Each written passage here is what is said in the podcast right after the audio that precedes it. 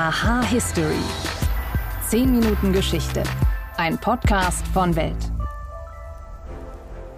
Es war im November 1944. Der Krieg in England war mehr oder weniger vorbei, denn die Alliierten hatten Nazi-Deutschland schon weit auf den Kontinent zurückgedrängt. Aber plötzlich, da gab es mitten im Herzen von England einen riesengroßen Knall. Das Ausmaß lässt sich kaum überschätzen, denn der Vorfall gilt bis heute als eine der größten nicht-nuklearen Explosionen aller Zeiten. Und es war kein deutscher Angriff. Im Gegenteil, in einem riesigen britischen Bombenbunker waren tausende Tonnen Munition hochgegangen. Wie es zu diesem Desaster kam, darum dreht sich diese Folge. Außerdem geht es um die Frage, waren die Menschen im Mittelalter wirklich alle so dreckig? Hallo und herzlich willkommen bei Aha History. Ich bin Wim Ort und ich freue mich, dass ihr eingeschaltet habt.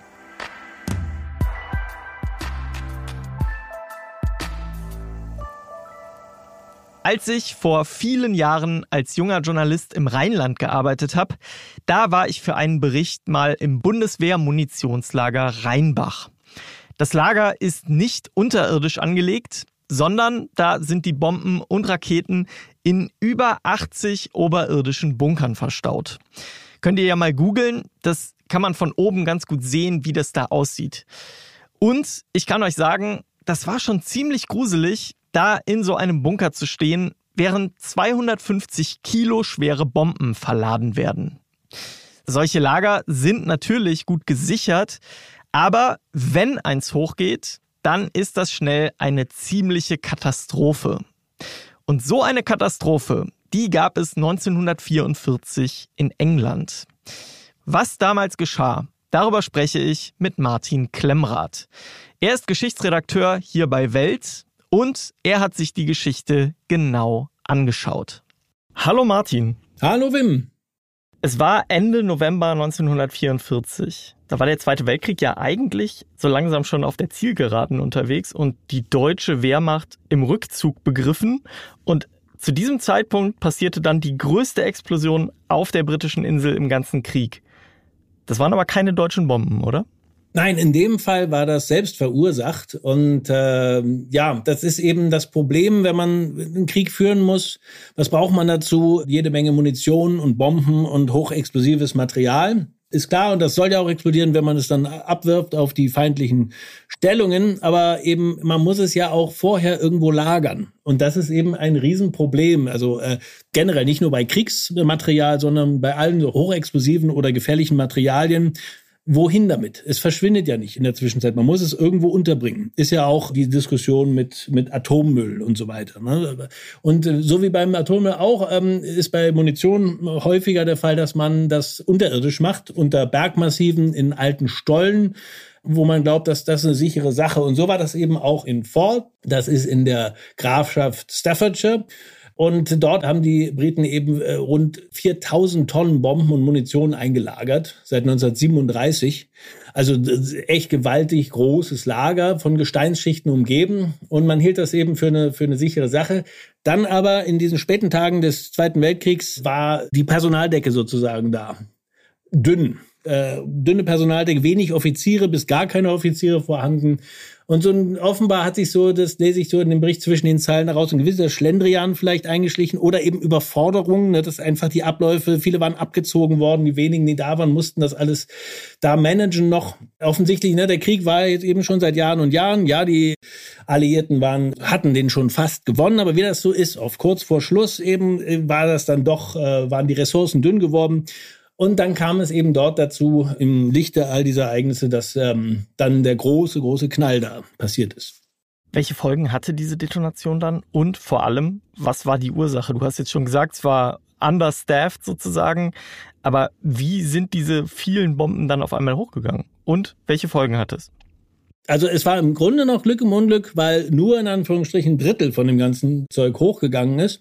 Die Ursache war wahrscheinlich ähm, eben menschliches Versagen, also gewisser ähm, Schludrigkeit, dass ähm, die, die, die waren darauf gekommen, dass es eine gute Idee wäre, die Zünder nicht in den Bomben drin zu lassen, äh, sondern separat zu lagern. Und dafür haben sie äh, so äh, Spachtel, quasi Spatel und so ein Hilfswerkzeug eingesetzt, das äh, vorschriftsmäßig wäre gewesen, eines aus Holz zu nehmen. Aber vorher haben das auch Zeugen beobachtet, äh, wurde, wurde Metallmaterial dafür genommen. Und ne, dann Stichwort Funkenflug. Und offensichtlich hat jemand da aus Metall so ein Hilfswerkzeug beim Herumfummeln an einem Zünder verwendet und dann ist das ganze Ding hochgegangen. Und die Folge war wirklich eine absolut enorme Explosion, eine der größten nicht-nuklearen Explosionen in der Geschichte der Menschheit die hat eine äh, eben so einen, so einen, so einen atompilzartigen Rauchquaden darüber auch verursacht. Das haben Zeugen damals gesehen, die wussten zwar noch nicht, wie eine Atomexplosion aussieht, aber die haben eben beschrieben, so pilzförmig, fast wie eine Atomexplosion, eine riesige, riesige Detonation. Das Schlimme war, es gab dann auch Folgeexplosionen und wirklich im Umkreis von 1,3 Kilometern sind etliche Häuser dann ruiniert, äh, teils zerstört worden und vor allem auch ein naher Stausee. Und dann sind dessen Fluten im Umkreis äh, niedergegangen, haben alles niedergewalzt und rund 70 Personen sind gestorben, tragischerweise. Etwa die Hälfte ertrunken in diesen Fluten. Ja, also im offiziellen Bericht der Royal Air Force hieß es 90 Tote, Vermisste oder Verletzte. Äh, später ist es 70 Tote und der Rest die Verletzten. Farmen beschädigt und zerstört, hunderte Rinder sind verendet. Also wirklich eine ganz schlimme, schreckliche Sache. Du hast jetzt eben schon gesagt, es ist nicht das ganze Lager explodiert. Also wenn das ganze Lager explodiert wäre, dann wäre das ja noch eine viel, viel größere Katastrophe gewesen. Ja, aber so war es eben auch schon massiv. Also da ist ein Krater entstanden von 30 Metern Tiefe und über 200 Metern Durchmesser. Ja, also das sah am Anfang aus, diese Luftbilder wie, wie so ein Mondkrater, wie, als wäre das auf dem Mond.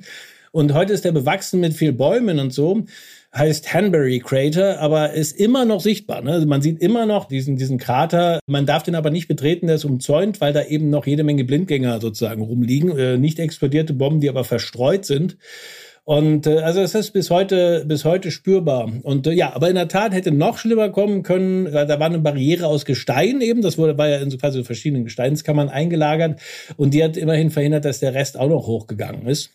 Und äh, was aber bemerkenswert ist, trotz dieses, dieses Vorgangs, ja, trotz dieser starken Zerstörungen, äh, haben die danach äh, das Gelände weiterhin als Munitionslager verwendet. Also es gab monatelange Aufräumarbeiten. Aber irgendwie, man würde ja eigentlich sagen, äh, das lassen wir jetzt hier mal lieber bleiben. Nö, stattdessen äh, bis in die 1970er sogar war das immer noch ein Munitionslager, bis das dann aufgegeben wurde. Und du sagst das bis in die 70er, das war dann ja ungefähr 30 Jahre später.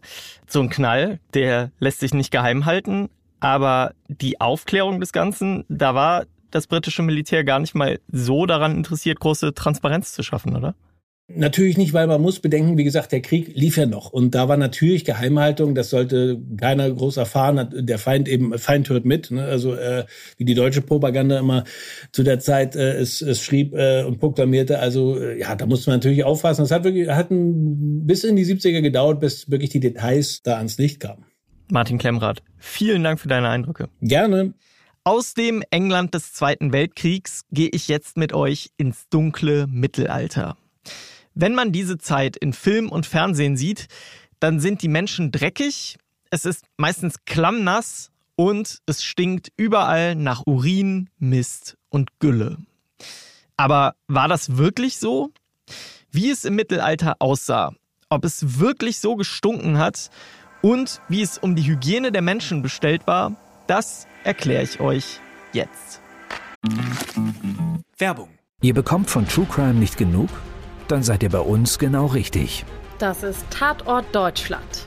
Vom Pistazieneismord über den Katzenkönig bis zum Olympiatentat. Bei uns kommen Ermittler, Angehörige und Reporter zu Wort. Tatort Deutschland, der True Crime Podcast von Bild. Jede Woche gibt's drei neue Fälle für euch. Überall da, wo es Podcasts gibt. Werbung Ende.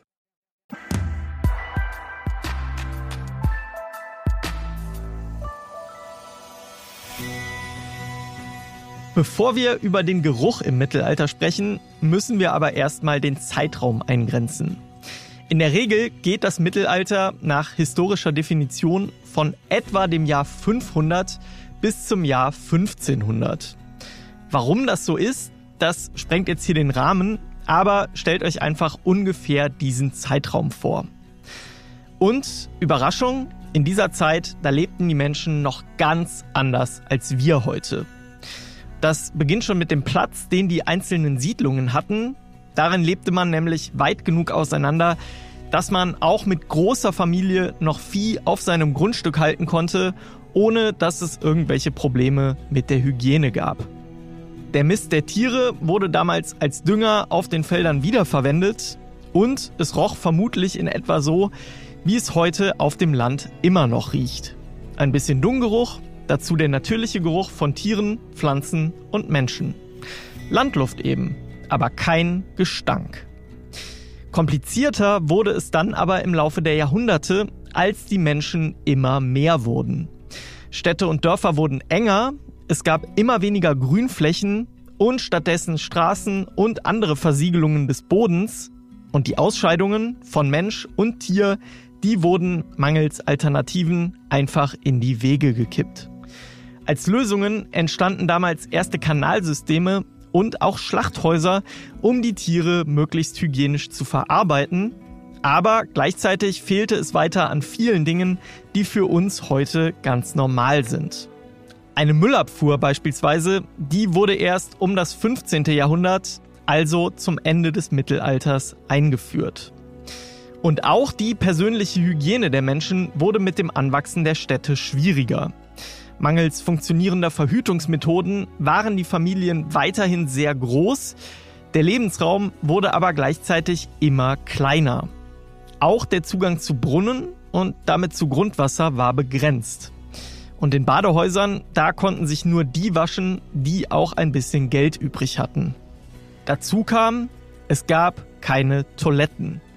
Die Menschen machten hinter Büsche oder in speziell angelegte öffentliche Gräben. Diese waren allerdings nicht selten in der Nähe von Brunnen angelegt, sodass Keime und sonstiger Dreck leicht ins Grund- und Trinkwasser gelangen konnten. Ihr seht also, Hygiene wurde mit der Zeit immer schwieriger und die Menschen, die mussten eben erst Lösungen finden, ehe sie sich im wahrsten Sinne aus dem Dreck wieder befreien konnten. Dabei war die einfache Landbevölkerung auch weitgehend auf sich allein gestellt da die reichen Adligen und auch die Mönche in ihren Klöstern im Regelfall ihre eigenen Bäder mit warmem Wasser hatten, kümmerten die sich nämlich wenig darum, die Situation ihrer ärmeren Mitmenschen zu verbessern. Was kann man also als Fazit nehmen?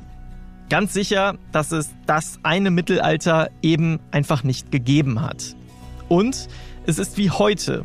Die Menschen mussten mit dem klarkommen, was ihnen zur Verfügung stand. Das war anfangs mehr als später und auch heute kennen wir die Probleme der allgemeinen Raumnot ja zu Genüge. Insofern ist es definitiv unfair, die Menschen im Mittelalter grundsätzlich als dreckig und stinkend zu bezeichnen. Ganz unwahr ist es aber nicht, dass mit den Jahrhunderten mehr und mehr Hygieneprobleme auftraten, die schließlich in der großen Pest des 14. Jahrhunderts gipfelten. Erst mit dem Massensterben dieser Zeit kam es zu einem grundlegenden Umdenken, das schließlich das Ende des Mittelalters einläutete und die Menschen erst in die Renaissance und von dort direkt in die frühe Neuzeit führte. Das war damals der Übergang vom Mittelalter zur Neuzeit. Hier gibt es jetzt auch einen Übergang, und zwar vom Advent in die richtige Weihnachtszeit. Das hier das ist die letzte Folge von Aha History vor Weihnachten und ich wünsche euch ein wunderschönes Fest mit euren Liebsten. Ob das nun eure Freunde sind, eure Familie oder eure Haustiere. Macht euch ein paar schöne und erholsame Tage. Am ersten Feiertag gibt es eine kleine Weihnachtsfolge von Aha History und kommenden Donnerstag sind wir wieder mit der vollen Länge für euch da. Danke euch fürs Zuhören und bis zum nächsten Mal.